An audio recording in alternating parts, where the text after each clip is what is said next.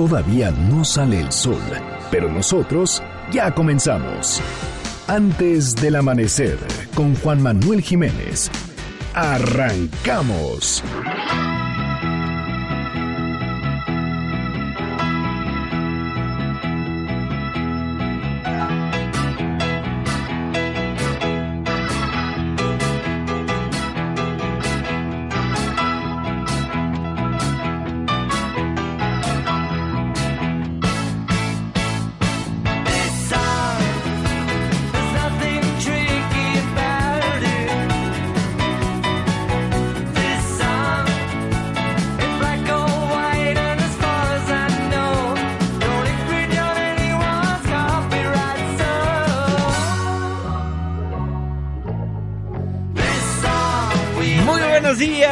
Muchísimo gusto darles la bienvenida a este espacio madrugador de MBS Noticias 102.5. Gracias por acompañarnos antes del amanecer. Mi nombre es Juan Manuel Jiménez y como todos los días, como todas las mañanas, lo invito a que nos acompañe, a que nos sintonice hasta las 6 en punto para que desde muy temprano se informe de las noticias más relevantes de nuestro país. En este espacio, en este programa que hacemos absolutamente todos, por lo cual lo invito a formar parte de la expresión en línea y nos deje saber lo que opina de lo que le presentamos a lo largo de estos 60 minutos de información. En Twitter e Instagram me encuentra como Juan Manuel Jiménez, WhatsApp 55 16 34 5395. Ya sabe que este espacio, este programa, lo hacemos absolutamente todos.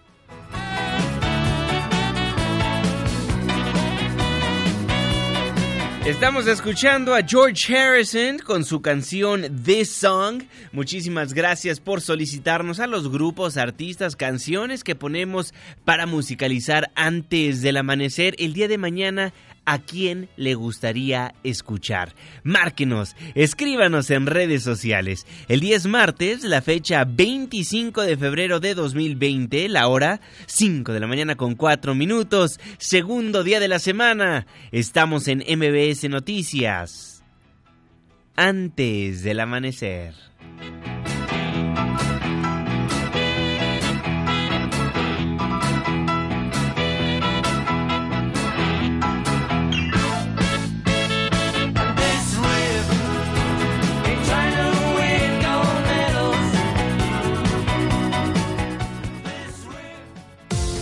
¿De quién es el santo? Hoy, 25 de febrero del 2020, felicitamos a Abertano, Cesario, Victorino. Muchas felicidades. Clima. 5 de la mañana con 5 minutos, Marlene Sánchez.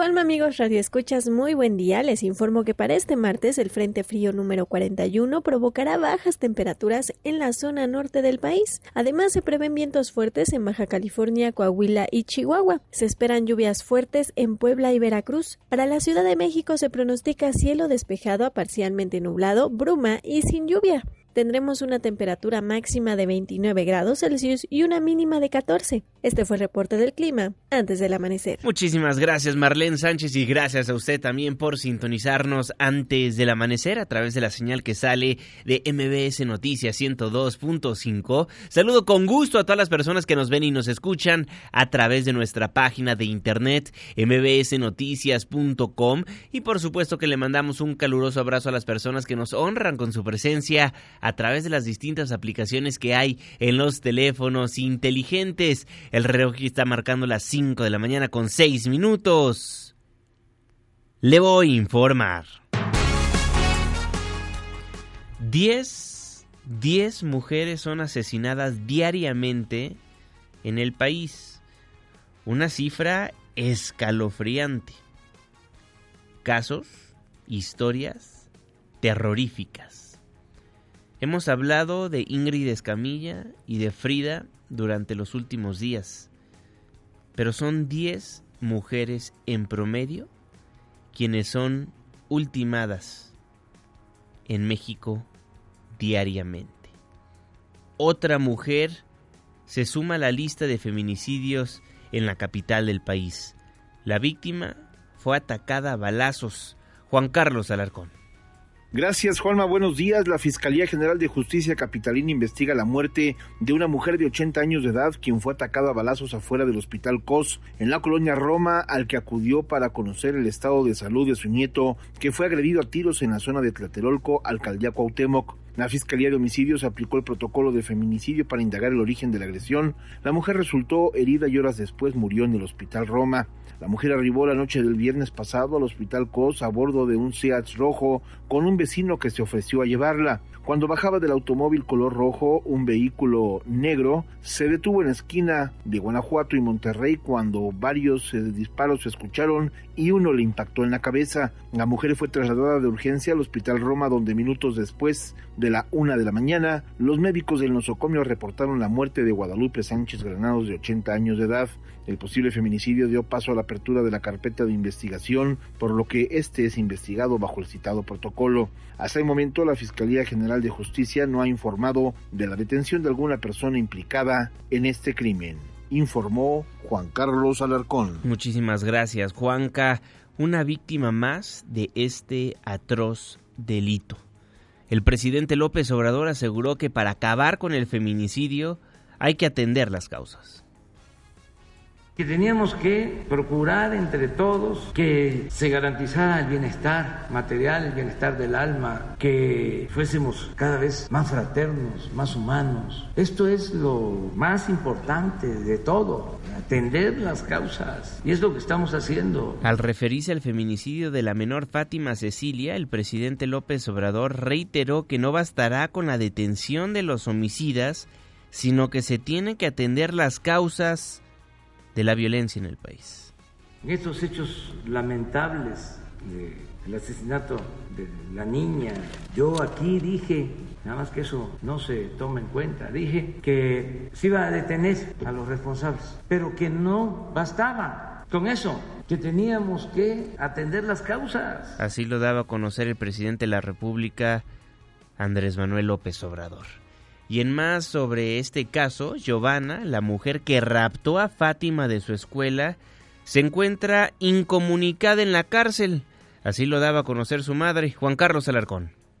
Gracias, Juanma. Muy buenos días. Gladys Giovanna, acusado del secuestro y muerte de la niña Fátima Cecilia, no ha tenido oportunidad de estrechar comunicación con sus familiares desde el jueves pasado, cuando fue detenido en el Estado de México a pesar de ser un derecho humano más allá del que le asiste la ley.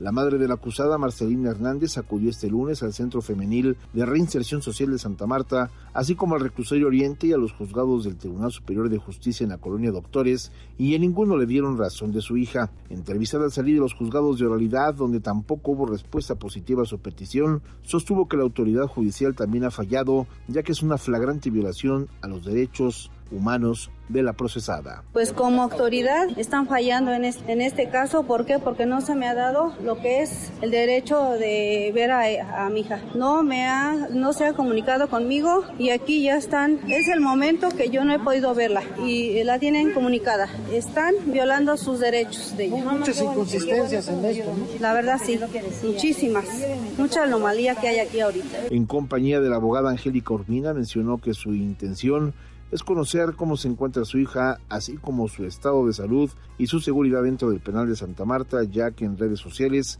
se ha mencionado que incluso podría ser víctima de un atentado. Precisó que al solicitar información a las instancias judiciales, éstas respondieron que si la procesada no ha hecho contacto vía telefónica con sus familiares, es porque ella no lo desea, ya que a nadie se le cuarte ese derecho. La litigante mencionó que si bien renunció a la defensa de Gladys Giovanna, apoyará a la familia en los trámites legales de asesoría y en el procedimiento para lograr que un juez le otorgue a Marcelina Hernández la custodia de sus tres nietos menores de edad.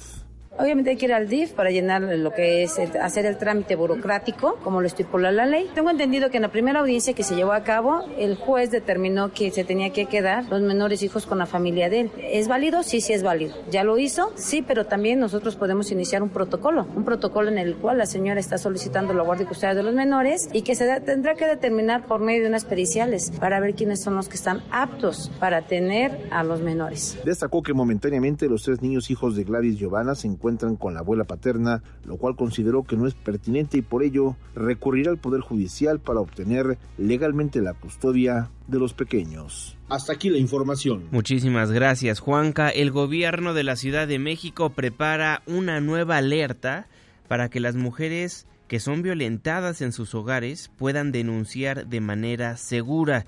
Así lo anunció la jefa de gobierno, Claudia Sheinbaum.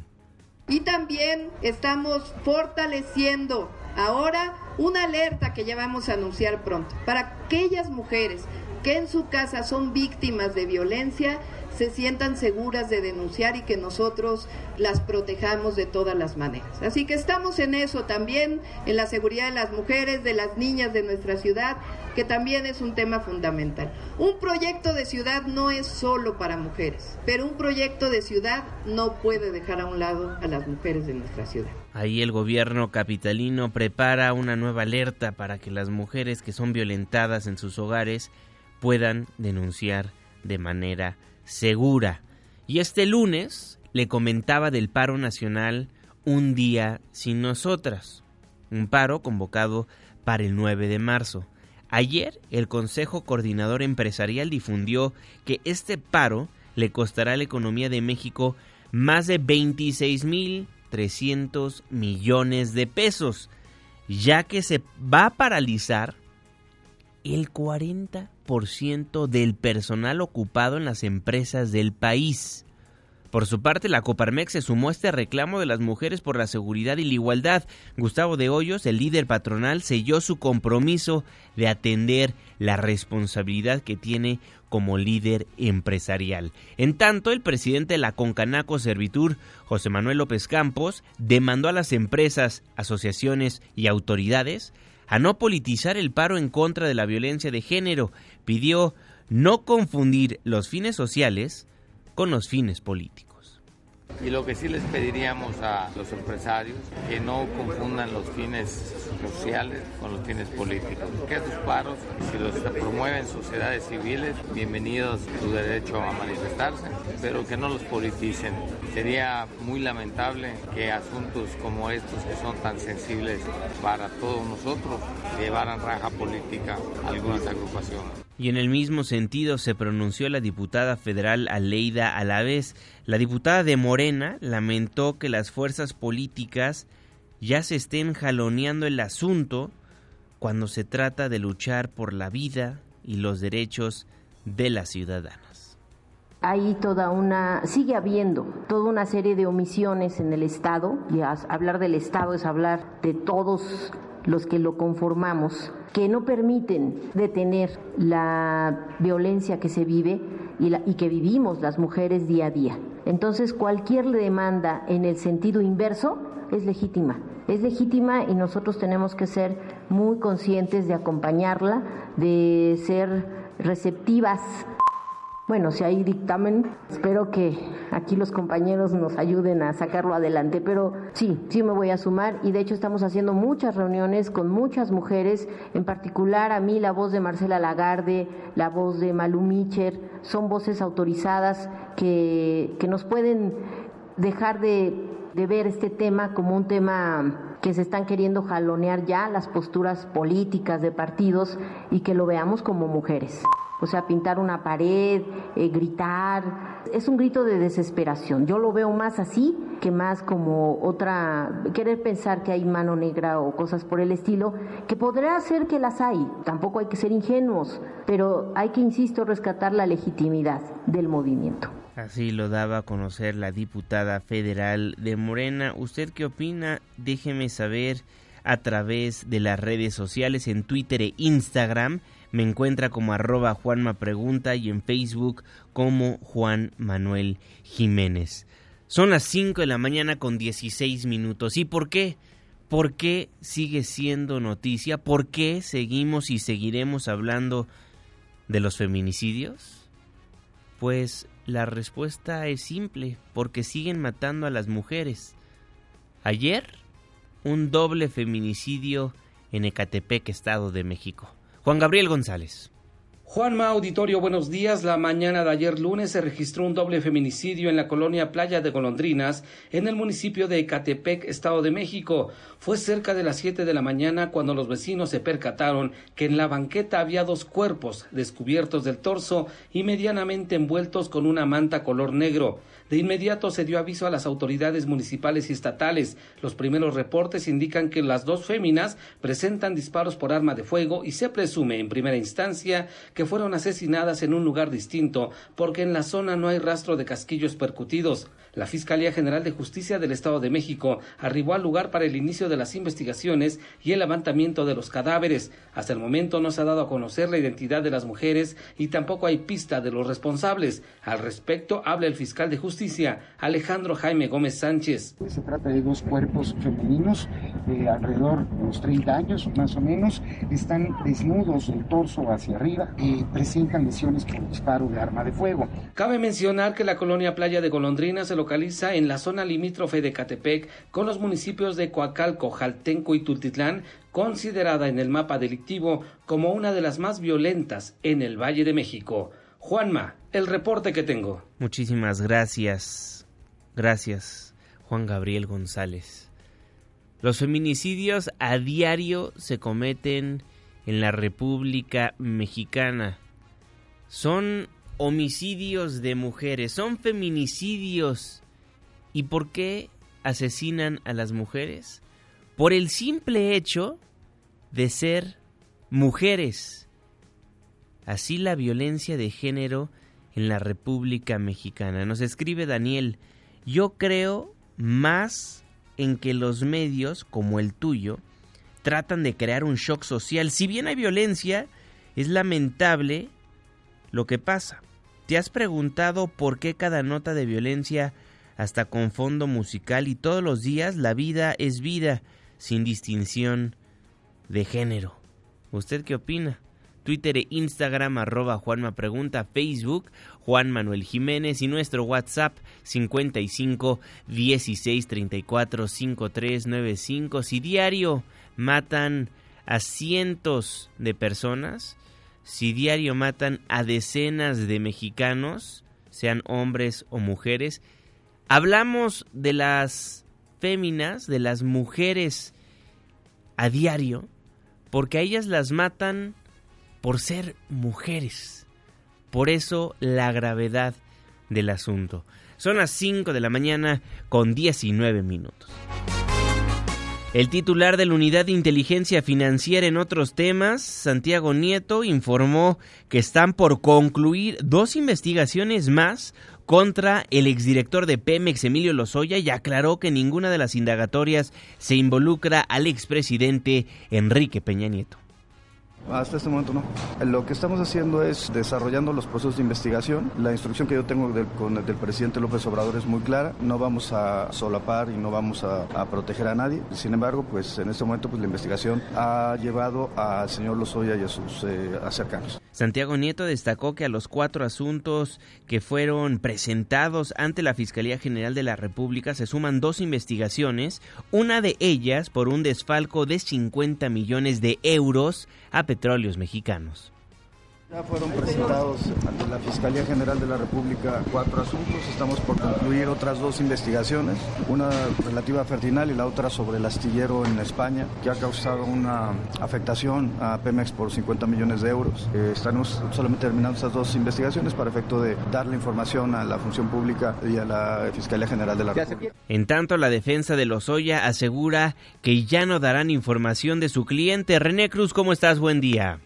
Gracias, te saludo con gusto a ti y a nuestros amigos del auditorio. A dos semanas de que fue detenido en Málaga, España, el exdirector de Petróleos Mexicanos, Emilio Lozoya Austin, pidió a su equipo de abogados en México no dar información por el momento sobre los procesos legales de su caso. Lo anterior lo dio a conocer a través de un comunicado el despacho Coello Trejo, donde destacó que el respeto a la instrucción de su cliente no puede ser violada. Asimismo, el bufet jurídico mencionó que ya entrevistó a diversos abogados en Madrid con el fin de que representen al ex titular de Pemex durante el proceso de extradición. Agregó que Lozoya Austin está analizando las propuestas de honorarios de dichos despachos y será solo él el que determine qué equipo jurídico será el que lo represente. Juanma, el reporte que tengo. Muy buenos días. Muy buenos días, René Cruz. Estaremos al pendiente de los temas que le hemos presentado a lo largo de estos primeros 21 minutos de información antes del amanecer. Y seguimos recibiendo absolutamente todas sus preguntas, comentarios, sugerencias. ¿Qué opina de lo que atraviesa nuestro país en cuanto a la violencia, en cuanto a los feminicidios? Déjeme llegar todos sus comentarios, todas sus preguntas a nuestras redes sociales, Twitter e Instagram, arroba Juanma y en Facebook me encuentra como Juan Manuel Jiménez. Al regresar platicaremos del COVID-19, del nuevo coronavirus. La Organización Mundial de la Salud hizo un llamado a todos los países a prepararse para una eventual pandemia. ¿Por qué? Porque incrementaron los casos en países como Italia, Corea del Sur e Irán. Los detalles más adelante. Cracker Box Palace, George Harrison, reporte vial, la pausa. Y ya volvemos.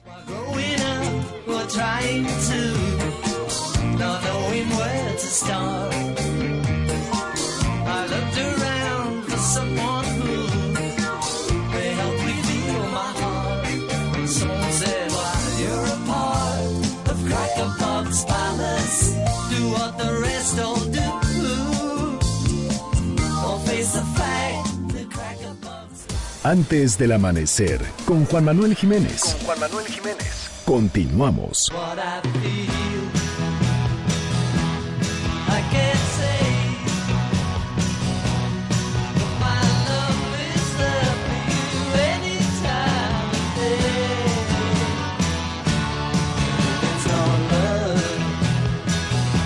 What is Live, George Harrison.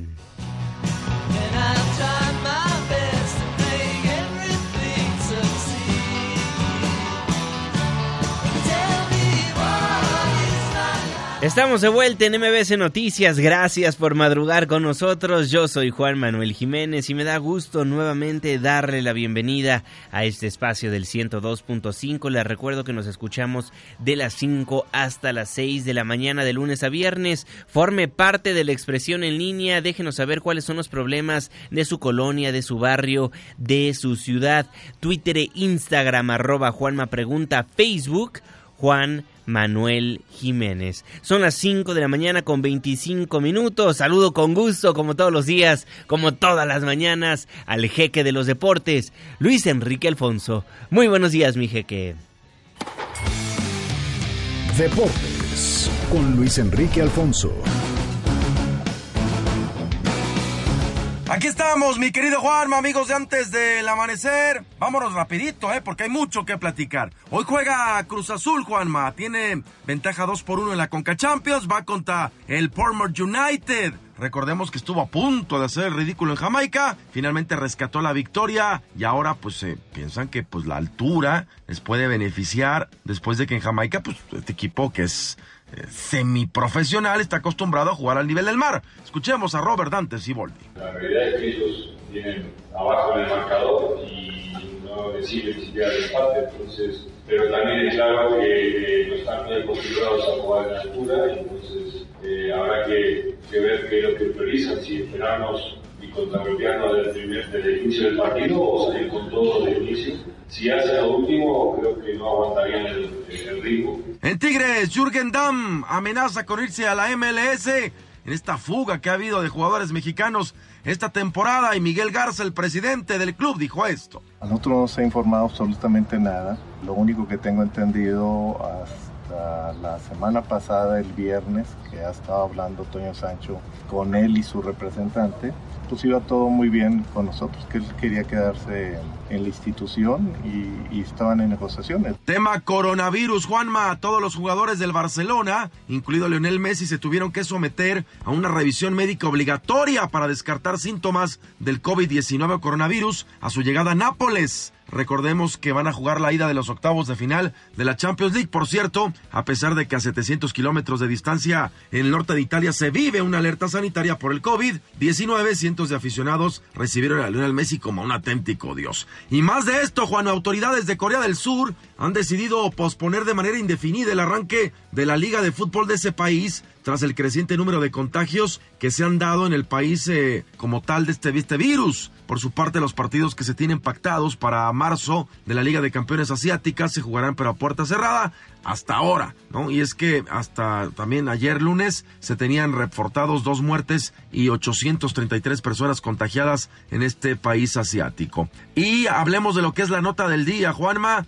Vanessa Bryant presentó ayer lunes una demanda por homicidio imprudente contra la compañía que operaba el helicóptero en el que murió su esposo, el exastro del básquetbol de los Lakers, Kobe Bryant, su hija Gianna de 13 años y siete personas más, incluido el piloto, a quien también se le acusa de negligencia por no abortar el vuelo la mañana del domingo 26 de enero del 2020. La querella introducida en el condado de Los Ángeles indica que la compañía Island Express Helicopters y Island Express Holding Corporation autorizó o permitió con conocimiento pleno que el helicóptero volara en condiciones meteorológicas inseguras. Y en eh, la cuestión eh, realmente eh, emotiva, brutalmente conmovedora, Juanma, fue el funeral de Kobe Bryant, con mucha música, mucho que mucho colorido, si hay que llamarlo así, recordando a Kobe y a Gigi, como le decían de cariño a la hija de, de Kobe Bryant. Y dos momentos espectaculares, Juanma. El primero, frente a 20 mil personas en el Staples Center, donde Kobe jugó 20 años, Michael Jordan, el que para muchos es el mejor basquetbolista del mundo y quien eh, eh, dio un discurso de 10 minutos. Vamos a, rescatar lo que más importante, es, mucho, es complejo, pero de lo que dijo Michael Jordan en este sentido. Y lo dijo así. Kobe y yo éramos muy amigos. Era como mi hermano pequeño. Había muchas eh, comparaciones entre ambos. Yo solo quiero hablar de Kobe. Cuando Kobe murió, una parte de mí murió. Lo mismo en este estado, en esta arena, en el mundo. Una parte de nosotros se ha ido. Todos esos recuerdos que tenemos ahora nos sirven para aprender. Y les prometo que desde ahora viviré recordando lo que él hizo. Descanse en paz, mi hermano pequeño. Una imagen espectacular con un llanto desgarrador de Michael Jordan con las lágrimas que se deslizaban en la mejilla, en un llanto constante, recordando a Kobe con pasajes también cómicos, con pasajes también eh, anecdóticos de lo que de lo que fue la vida entre ambos. Insisto, decían que Kobe el heredero de la gloria de Michael Jordan. Creo que ahora incluso él hace bien no, no entra en comparaciones, sino en recuerdos. Y lo de Vanessa Bryan fue también eh, brutal porque cuando ella se para, toda la arena lo hace con ella y le rinde una emotiva carretada de aplausos porque es una mujer que está viviendo un momento que nadie le gustaría estar en sus zapatos. Juanma perdió a su esposa, perdió a su hija eh, eh, mayor y, realmente es, es, es, una mujer con una fortaleza que llama la atención. Y dijo esto dentro de lo más emotivo. Dios sabía que no podían estar el uno sin el otro. Tenía que llevarlos a casa juntos. Seguimos siendo el mejor equipo. Que ambos descansen en paz y se diviertan en el cielo hasta que nos vamos a encontrar un día. Los amamos a los dos y los extrañamos por siempre y para siempre. Mamá. Es, es, es, realmente sin palabras, Juanma, lo que ocurrió ayer en el Staples Center y lo resumimos así, de esta manera, con eh, un poco de, de, los momentos cuando baja Vanessa Bryan y Kobe, eh, Michael Jordan se levanta y le ayuda a bajar en una postal que queda para la posteridad, más allá de todo lo que se pueda decir y se pueda comentar, los discursos y los momentos realmente son brutales. Con eso me quedo, Juanma, con lo que fue el funeral ayer de Kobe Bryant en el Staples Center. Bueno, Juanma, me despido. Nos vemos en un ratito en eh, Azteca 1 para Hechos AM, mi Twitter, arroba la deportes. Saludos. Saludos, mi querido Luis Enrique Alfonso, el jeque de los deportes, antes del amanecer emotivo, el homenaje que le hicieron a Kobe Bryant, al greatest of all time, al GOAT del básquetbol ayer en Los Ángeles, California. Son las 5 de la mañana con 32 minutos. Resumen capitalino. En marzo, el gobierno capitalino abrirá una convocatoria para contratar a 600 médicos y enfermeras a fin de que puedan ser cubiertos todos los turnos en los hospitales de la Ciudad de México. Así lo anunció la jefa de gobierno, Claudia Sheinbaum.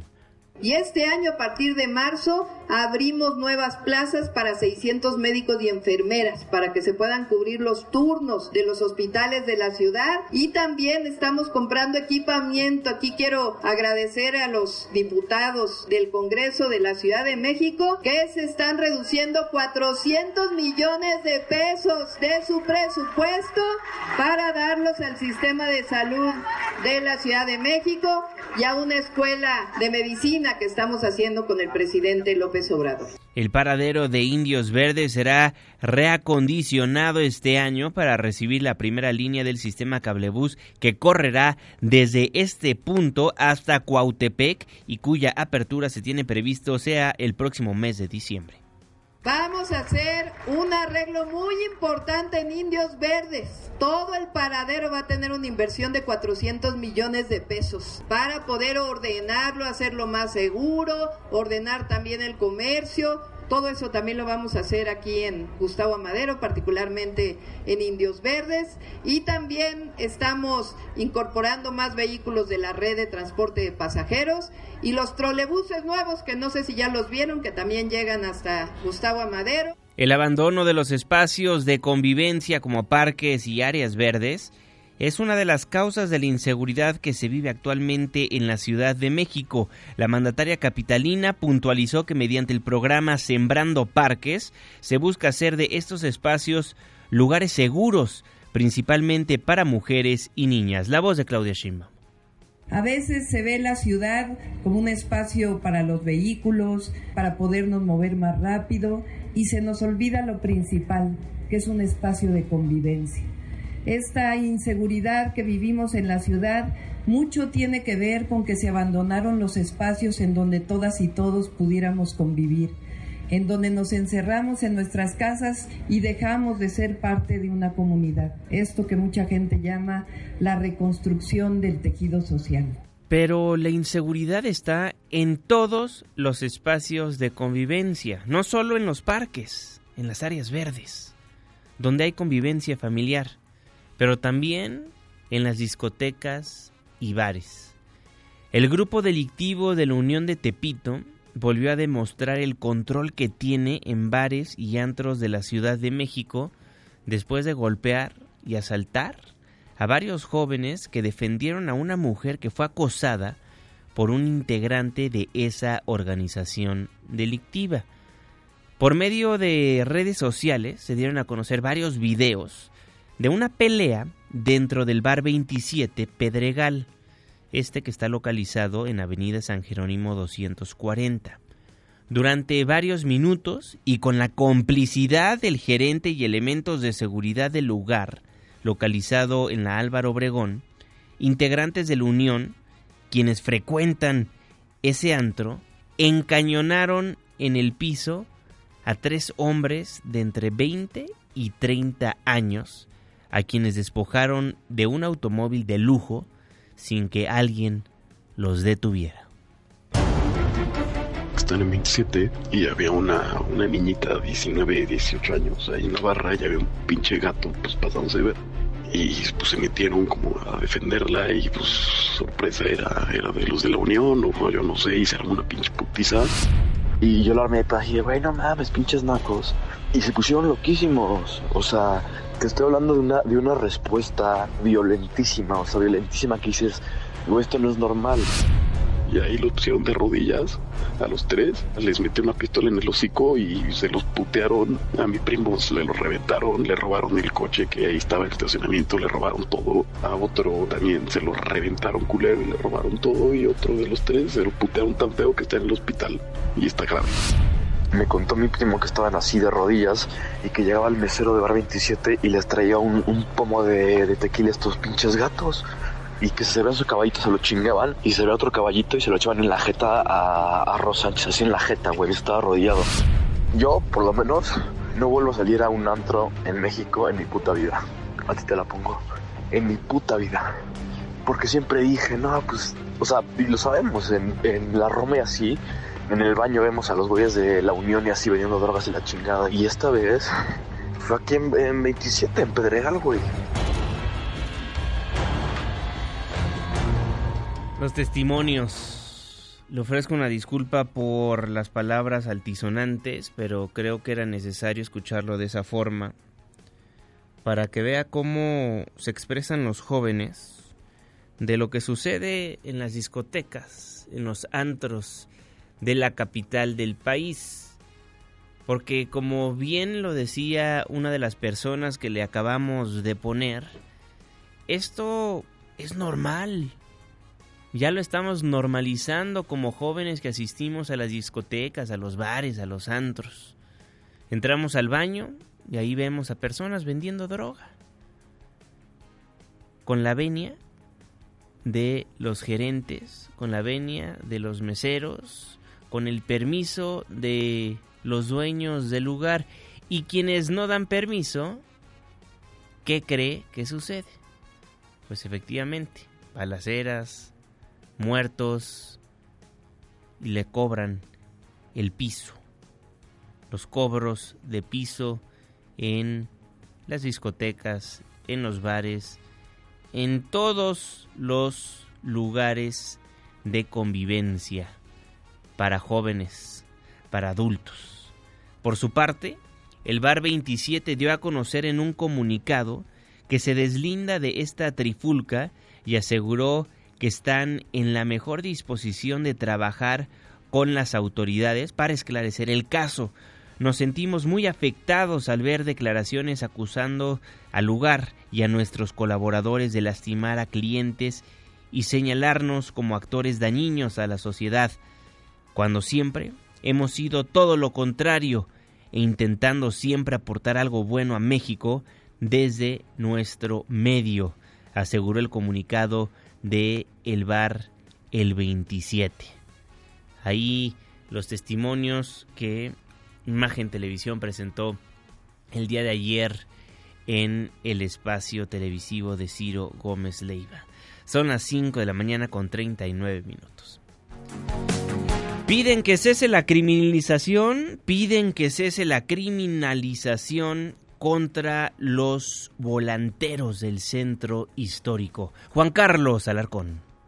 Gracias, Juanma. Buenos días. Promotores de servicios del centro histórico llamados volanteros iniciaron una jornada de protestas ante los operativos policiales para retirarlos del espacio público. Su retiro de diversas calles del primer cuadro ha generado que las ventas en algunos locales comerciales hayan disminuido hasta en un 20%. Más de 400 hombres y mujeres exigieron a la jefa de gobierno Claudia Sheinbaum y al presidente de México Andrés Manuel López Obrador les permitan trabajar en la vía pública ya que su actividad es legal y no tiene más interés que llevar el sustento a sus hogares. Mencionaron que los oficiales de la Secretaría de Seguridad Ciudadana han desplegado acciones represoras, ya que en algunos casos mujeres y personas de la tercera edad han sido golpeados por tratar de evitar que los lleven al juzgado cívico. Jaime Lemus, a quien desde hace más de cinco años ha ofrecido sus servicios como promotor de ópticas en la calle Francisco y Madero, ahora se ve la necesidad de torear a la autoridad para llevar recursos a su familia. Nosotros somos promotores de ópticas. La verdad, no le hacemos mal a nadie. No más que ahí hay ciertos políticos de ahí de las tiendas mayores de las ópticas que no nos quieren ahí porque ellos se quieren llevar el pastel entero. Ellos no quieren que la demás gente pobre se gane un centavito honestamente en la calle. Entonces estamos cansados. Lo que queremos es trabajar, que nos den chance de trabajar. Por favor, eso es lo que queremos hacer. Pobre gente de aquí anda corriendo aquí en este en todas estas calles de alrededor de, de aquí de, del Zócalo. Pues todos andan corriendo pobrecillos, andan haciendo su lucha por sobrevivir. Los inconformes realizaron un recorrido en Plaza de la Constitución. Primero acudieron al gobierno de la ciudad y posteriormente a Palacio Nacional, donde reiteraron que no son delincuentes y que intervengan para que los cuerpos de seguridad los dejen de criminalizar y les permitan ejercer su derecho al trabajo. Hasta aquí la información. Muchísimas gracias Juan Carlos Alarcón y gracias a usted también por sintonizarnos antes del amanecer a través del 102.5 de su frecuencia modulada en este 25, 25 de febrero de 2020. Fíjese que un día como hoy, pero de 1950, se creaba el Instituto Nacional de la Juventud Mexicana y hoy es martes martes de tecnología. Tecnomas. con Alina. Hola Juanma, amigos, amigas, muy buenos días. ¿Cuáles son las noticias de tecnología más importantes de la semana? Aquí en Tecnómadas se lo decimos. La Secretaría de Economía sufrió un hackeo y suspendió su plataforma de trámites en línea. La mañana del domingo 23 de febrero se informó que algunos servidores habían sido vulnerados, afectando principalmente a los que estaban dedicados al correo electrónico. Graciela Márquez Colín, secretaria de Economía, asegura que no se filtró información sensible. ¿Le creemos? Facebook se cubre las espaldas para no generar otro fiasco como el de Cambridge Analytica. La plataforma social cambió recientemente los términos con los que opera su programa avanzado de medición para socios, donde podía compartir números de identificación que reportaban el desempeño de un anuncio a niveles tan personalizados como los IDs de los dispositivos. Esperemos que esto ayude a cuidar nuestra privacidad. Mientras tanto, Trump va tres pasos más adelante y ya contrató a un expupilo de Cambridge Analytica, Matt Oskowski, para su campaña de reelección. Se los paso al costo. Lanzan un celular que impide mandar fotografías íntimas. La compañía Tone Mobile lanzó un celular llamado Tone E20 que impide la práctica de sexting. Gracias a la inteligencia artificial puede detectar cuando el usuario toma una fotografía íntima e inmediatamente la borra de la memoria y además puede enviarle una alerta a otro celular sobre este comportamiento. Como ustedes saben, la difusión de fotografías íntimas son la causa de bullying y extorsiones en muchas escuelas de México, y esto ha llevado desgraciadamente a muchos jóvenes a tomar decisiones equivocadas. De 2010 a 2017 hubo 48 mil muertes relacionadas al suicidio en México y desgraciadamente hay muchas páginas en Internet que incluso pueden sugerir métodos o dosis para lograrlo. Una de las formas más útiles de atender a quienes están considerando tomar esta decisión es atender sus mensajes en redes sociales. Es por eso que la asociación Confianza e Impulso Ciudadano lanzó una alianza con Twitter para detectar palabras relacionadas con el suicidio y promover su línea de apoyo. Luis Berman y Francisco Hoyos nos dan más detalles. Estamos convencidos que la sociedad tiene que hacer su parte, tiene que servir para todo aquello en donde seamos víctimas de acoso. Si no logramos ese cambio de raíz de origen, lo único que vamos a estar es repitiendo el círculo vicioso de estar viendo lo que estamos viviendo hoy tristemente. Cuando tú escribes alguna palabra que tenga que ver con comportamientos que te ponen en riesgo o estamos ante un riesgo de un caso de suicidio, de inmediato el hashtag hay ayuda, se activa en tu teléfono, se, active, se activa en tu red social y entonces viene nuestro número. Si conoces a alguien que necesite este tipo de ayuda, por favor, no dudes en darle los teléfonos 55 11 85 75 55 y el WhatsApp 55 19 15 27 03, donde recibirán ayuda gratuita, laica e inmediata. También búscalos en redes sociales como Confianza MX en Facebook y Twitter. Yo soy Alina Pulán y nos escuchamos la próxima semana aquí en Tecnómadas. Muchísimas gracias Alina, le dejamos todos los números, página de internet en mis redes sociales por si conoce a alguien que pueda utilizar esta red que ayuda a todas las personas. Son las 5 de la mañana con 46 minutos tiempo del centro de la República Mexicana. Nos vamos a un breve corte comercial. Nos vamos a la pausa. Al volver platicaremos del coronavirus, del COVID-19. Reporte vial, la pausa. Ya vuelvo.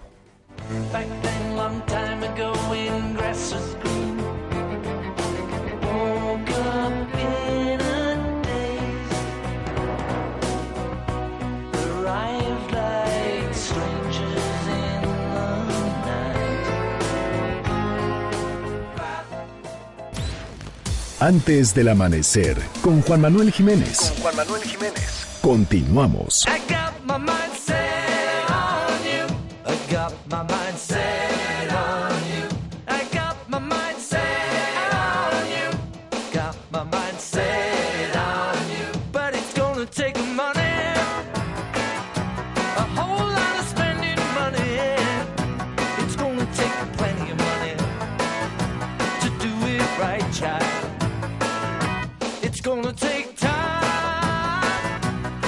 Got My Mind Set on You de George Harrison. Gracias por continuar con nosotros en MBS Noticias 102.5. Estamos antes del amanecer. Mi nombre es Juan Manuel Jiménez.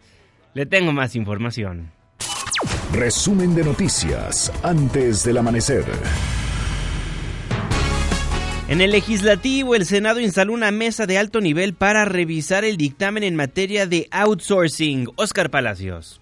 Gracias, Juanma. Buenos días. El Senado de la República instaló la mesa de alto nivel para revisar el dictamen en materia de outsourcing aprobado en comisiones el pasado mes de diciembre. Al iniciar los trabajos, representantes del sector empresarial e industrial advirtieron que una sobreregulación en la materia podría traer consecuencias adversas para la economía de nuestro país. El presidente del Consejo Mexicano de Negocios, Antonio del Valle, indicó que una regulación altamente restrictiva podría generar la pérdida de empleos e incluso poner en riesgo los ingresos por exportaciones. Una regulación altamente restrictiva conllevaría inevitablemente a efectos nocivos en la economía. No solo se perderían empleos, sino también se pondrían en riesgo los ingresos por exportaciones, ya que varios sectores prioritarios para el país hacen, un, hacen uso extensivo de esta forma de contratación legal. Por separado, líderes sindicales se pronunciaron por mejorar las condiciones del outsourcing sin afectar la economía y la planta laboral en México. El líder de la CTM, Carlos Aceves del Olmo, se pronunció por hacer un traje a la medida que ayude a resolver el problema, pero que no lastime el empleo. Tenemos que hacer un traje del outsourcing con las medidas de las condiciones que tenemos. No se trata de hacer una mesa de cinco patas y que luego le sobren tres y entonces así le vayamos cortando. Se trata de hacer algo que sea funcional, que nos ayude a resolver, no que resuelva de inmediato, pero que nos ayude a resolver los problemas de desempleo, que nos ayude a que sea posible hacerlo sin lastimar a tanta gente. En tanto, la secretaria del Trabajo y Previsión Social, Luisa María Alcalde, advirtió que la subcontratación ilegal ha venido creciendo de manera muy acelerada, generando un conflicto en el mundo del trabajo, por lo que destacó la necesidad de desterrar esta práctica. Esta práctica la tenemos que desterrar de nuestro país. Se entiende la subcontratación cuando se justifica, cuando en la propia actividad productiva, eh, digamos, eh, forma parte de una materia esencial, pero no podemos seguir tolerando estas prácticas que han venido a lastimar de manera fundamental y en el corazón de las relaciones laborales. En tanto, el presidente de la Junta de Coordinación Política, Ricardo Monreal, reconoció que una mala regulación podría tener consecuencias graves para la economía, por lo que advirtió que discutirán artículo por artículo hasta que se tenga un acuerdo. Juan Mes el reporte, buenos días. Buenos días, Oscar. El titular de la Unidad de Inteligencia Financiera de la Secretaría de Hacienda y Crédito Público, Santiago Nieto Castillo, reveló que se han presentado 51 denuncias relacionadas con temas de outsourcing. Santiago Nieto informó que de las denuncias presentadas hasta el momento, 30 tienen que ver con empresas fachada. Estamos trabajando, hemos presentado 51 denuncias hasta este momento, 30 sobre empresas fachada, 16 sobre eh, facturación falsa y estamos en, la, 5 sobre outsourcing ilegal. Hasta este momento es la información que pudiera dar. La dirigencia nacional del PRD presentó una denuncia ante la Fiscalía General de la República en contra del presidente Andrés Manuel López Obrador por el delito de concusión y cohecho al presuntamente coaccionar a los empresarios para comprar cachitos de la Lotería Nacional para la supuesta rifa del avión presidencial. Fernando Belauzarán aseveró que existe la sospecha de que el primer mandatario esté presionando a los empresarios para que compren los cachitos a cambio de contratos porque si fuera transparente se podría cruzar la información de los contratos asignados con el dinero otorgado para comprar cachitos, es decir, cuántos millones pagaste en cachitos, cuántos contratos te doy sin licitar. Ese cruce no lo quieren hacer y por eso lo mantienen secreto, a pesar de que se han pedido y vamos a insistir en pedir esa información. El presidente dijo que no se iba a escudar detrás de su fuero, que los presidentes iban a poder ser también investigados y acusados de delitos de corrupción. Aquí tiene la oportunidad de demostrar que no se va a escudar detrás de su fuero y va a dar la cara y va a responsabilizarse por este acto de clarísima corrupción que vimos en Palacio Nacional, que además no ayuda, porque si queremos generar condiciones para la inversión nacional y extranjera, hay que dar certezas a los inversionistas. Y no hay ninguna certeza de un presidente que le pide moche a los empresarios de una manera tan descarada. Son las 5 de la mañana con 54 minutos. Importantísimo el mensaje que dio ayer la Organización Mundial de la Salud.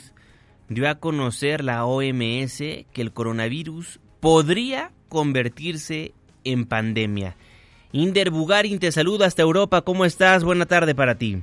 Buenos días, Juanma. Saludos, México. El COVID-19 todavía no es pandémico, pero podría convertirse en una infección a la que estén expuestos todos los habitantes del planeta, advierte la Organización Mundial de la Salud. Hay elementos para ser todavía cautelosos para determinar que nos dirigimos hacia una nueva pandemia. El elemento más evidente es la propia dinámica del virus. En algunas partes de China está la baja, mientras que en otras está aumentando, por ejemplo, en Singapur, Irán e Italia. Por lo pronto, insisten las autoridades sanitarias, es momento de que los países se comporten como como si se avecinara una pandemia. Escuchemos a Michael Ryan, director de emergencias sanitarias de la OMS. Hay que prepararse. Es momento de hacer todo lo que se necesita para estar preparados para una pandemia. Pero es todavía prematuro declararlo como pandemia. Todavía estamos tratando de evitar esa realidad. Estamos tratando de evitar esa eventualidad y los países están teniendo éxito en ello. Las autoridades sanitarias insisten en que no funciona la estrategia de aislamiento de un país como medida para contener el virus. Insisten en que el virus no conoce fronteras y puede desplazarse con gran facilidad. El mensaje va para algunas naciones europeas que podrían plantearse la posibilidad de suspender la libre circulación de personas en la zona Schengen como medida de contención al brote en el norte de Italia. Austria habría dado el primer paso suspendiendo el tráfico ferroviario con Italia, pero finalmente eh, eh, eh, suspendió la medida y rehabilitó la circulación. El Centro Europeo de Control y Prevención de Enfermedades reporta 229 casos clínicos confirmados en Italia y 6 fallecimientos hasta ahora. Juanma. Muchísimas gracias, Inder Bugarin. Estaremos al pendiente. Te mando un fuerte abrazo. Muy buenos días. Muy buenos días. Inder Bugari, nuestro corresponsal en Europa. Y aquí en México, al salir de una reunión con el presidente López Obrador, donde se habló del monitoreo diario que hace México del coronavirus, del COVID-19, la secretaria de Economía, Graciela Márquez, subrayó que la economía va bien y explicó que ya se esperaba la caída en la Bolsa Mexicana de Valores, que operó este lunes con un fuerte retroceso y tocó su peor nivel en lo que va del año. No es una caída única, es una caída de todas las bolsas. Empezó con Asia, continuó en Europa, en el Dow Jones también, y la bolsa estábamos esperando, de hecho, esa caída. Tiene que ver con el nerviosismo que tienen los mercados ante el coronavirus y entonces lo que ocurre es que se refugian en activos seguros, los bonos del Tesoro norteamericano, el oro, otros activos, y entonces eso hace que las bolsas caigan y los tipos de cambio tengan unas perturbaciones. Uno, primero la información, información precisa, creo que eso es para la economía siempre es algo muy importante tener información precisa, darle seguimiento, se llaman las commodities, los mercados internacionales. ¿En eso estamos? Pues el IPC perdió 2.2%. El financiero trae en su primera plana lunes negro en mercados financieros. Temen pandemia. El economista coronavirus infecta al peso. También impactó en las bolsas. Le voy a poner en mis redes sociales una gráfica una infografía que publique el economista que creo que tiene concretamente lo que pasó en las bolsas en el mundo a raíz del anuncio de la OMS. El contenido durante semanas en Asia, el brote del COVID-19 en Italia, pues detonó las alarmas en los mercados financieros de todo el mundo en precios de commodities en México, pues impactó el tipo de cambio peso dólar. Los países con contagios del coronavirus el 17 de febrero eran 26. El día de hoy ya son 34. Los contagios fuera de China eran de 1.4% el 17 de febrero, incrementó a 4.4. Los países con más casos, Italia, Irán y Corea del Sur. Son las 5 de la mañana con 59 minutos. Con eso nos vamos, con eso nos despedimos. Muchísimas gracias por habernos acompañado a lo largo de estos 60 minutos de información. Twitter e Instagram, arroba Juanma Pregunta, Facebook, Juan Manuel Jiménez y nuestro WhatsApp 55 16 34 5395, donde recibimos con el gusto de todos los días todas sus preguntas, comentarios y sugerencias. Dejamos el 102.5, pero pero nos pasamos al 104.9. En Exa FM le tenemos un resumen de noticias cada hora a la hora hasta las 10 de la mañana y después nos vemos en la televisión en punto de las 7 de la noche en tu ciudad en tiempo real a través de la pantalla de ADN 40, el canal informativo más visto de México. A nombre de este gran equipo de trabajo, se despide de ustedes su servidor y amigo Juan Manuel Jiménez. Que pasen un excelente martes.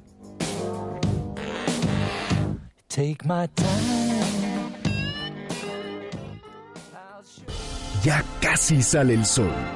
Nos escuchamos mañana en punto de las 5, antes del amanecer.